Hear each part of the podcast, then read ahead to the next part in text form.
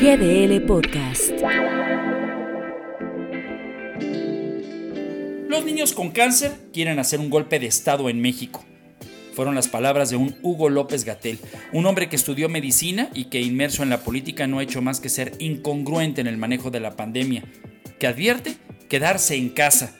Y él, en su momento con COVID, paseaba por las calles y parques de la Ciudad de México. Un político que una y otra vez minimizó y ocultó cifras que terminó aceptándolas, porque una investigación fuera de Palacio Nacional así lo advertía. El sujeto además no defendió a los de su propio gremio cuando de principio el gobierno federal negaba la posibilidad de la vacuna a los de las batas blancas. Hugo López Gatel es como el sastre de la tela invisible que le hace creer al rey que es lo más fino y refinado.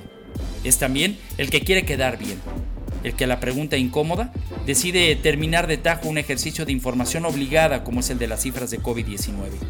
Alguien que no defiende el tema de las vacunas compradas a sobreprecio o que niega, sin pruebas, su estancia en un hotel de gran turismo en Oaxaca, alegando haber estado en casa de unos parientes. El presidente desde un principio le apoyó, le dio su respaldo, lo defendió ante las pruebas, ante la misma verdad documentada.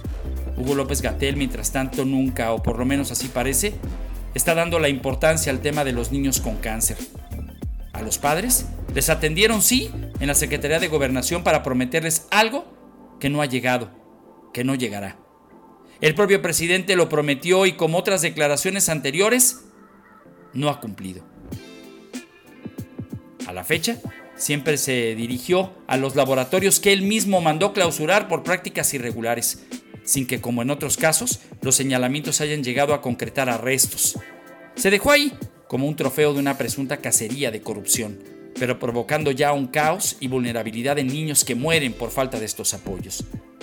El presidente come con gobernadores, recibe a moneros, cuenta chistes clasistas, no se sensibiliza con la masacre ni con el cáncer es evidente que su ADN está en su Frankenstein, en el hombre que tiene como subsecretario de un sistema que carece de credibilidad, ética y empatía.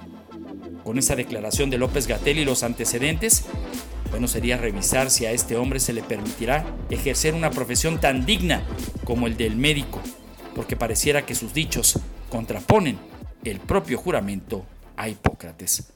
Soy Ramiro Escoto para GDL Post. GDL Podcast.